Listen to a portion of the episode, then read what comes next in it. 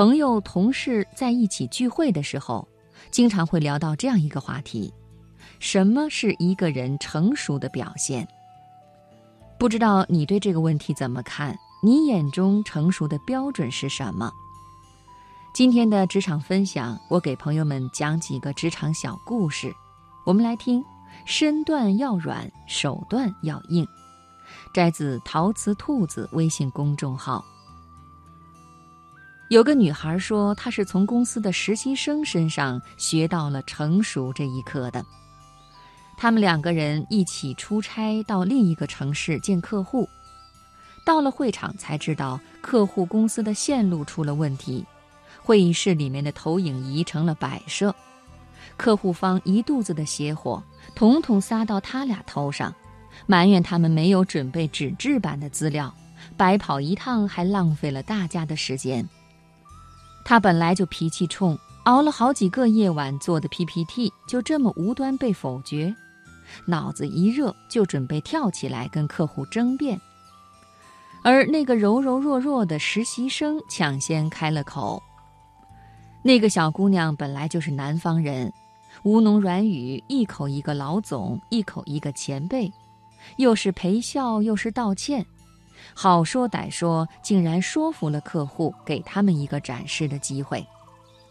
然后他用了十分钟，在白板上徒手画出了整个策划案，从数据来源到同比环比分析，精确到小数点后两位数字。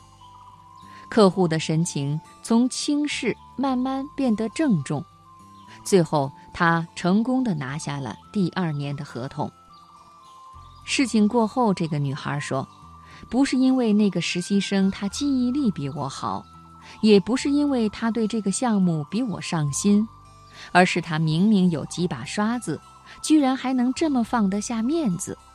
明明不是他的错，却背锅背得坦然又平静。是他让我发现，发脾气是世界上最无用的东西，只有小孩子才赌气。”而成年人解决问题。认识一个男生很有才华，开始的时候在公司干得春风得意，很快就成了部门的明星员工。但凡公司高管出席的报告会，PPT 里总少不了他的创意。就当我们都认为他可以实现两年跳三级，完成职场的第一步飞跃的时候，他却黯然辞了职。并不是为了多大的一件事，在一次内部的月度会议上，他提交的报告少了一个数据，被部门的副总监提出质疑。众目睽睽之下，他被问得下不来台，已经到嘴边的一句“对不起，是我没注意”，硬生生的变成这个本来就不是关键 KPI，就是不看也没有多大的关系。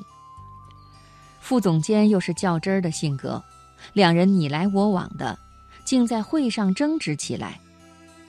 从那天起，他开始清楚地感到自己正在被逐渐边缘化，见不到重要的客户，拿不到关键的资源，就连之前手上的几个大项目也被安插了副手。他一怒之下选择了裸辞。我在一次聚会上遇到他。他正直着脖子跟一个试图劝他的朋友较劲。常在河边走，谁能不湿鞋？谁还没个出错的时候？论业绩，我也算是数一数二了。他凭什么一点面子都不给我？当着那么多的人，把我当孙子训。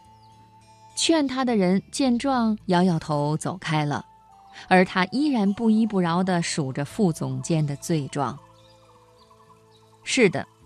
他的优秀有目共睹，但是在任何一个已成规模的公司里，也并没有谁是真的完全不可代替。人生这场试炼，只靠才华是不够的，你还得耐得住批评，受得住委屈。被史学家评为外儒内圣的曾国藩，一直以他包容低调的风格，成为待人处事的典范教材。但是在他三十岁之前，其实也是一个不折不扣的刺儿头。他愤世嫉俗，又风格强硬，刚开始带兵办团练的时候，因为看不惯湖南官场的老旧官僚作风，他几乎是以一己之力得罪了所有同僚，与绿营军更是矛盾重重，甚至发生火拼。军事上有太平天国之困，官场上又处处被排挤。正在最艰难的时刻，他父亲又离世，曾国藩必须回家给父亲守孝。回想起这几年的遭遇，他心灰意冷，觉得自己非常委屈。明明不遗余力，却偏事事掣肘；明明一腔热血，却偏处处碰壁。而改变他后半生的是《道德经》里的一句话：“上善若水，水利万物而不争。”一个人想要做出成绩，只靠单打独斗是不够的。必须要放低身段，才能获得他人的助力，以成就自己的抱负。这不是厚黑，也不是认怂，放低身段只是为了更好地达到目的。正是想通了这一点，曾国藩复出以后，才一改过去锋芒毕露风，努力包容之前自己看不惯的官场寄生虫，设身处地的体谅他们的难处。跟人发生冲突的时候，也不再像从前那样固执和强硬。正因如此，他得到了众多同僚的支持，从一个可有可无的中级官吏，一跃成为史学家口中的半个圣人。人生不是单行道，而手段不仅仅有对错之分，还有性价比。明白了这个道理，才是真正的成熟。与其较劲，不如借力。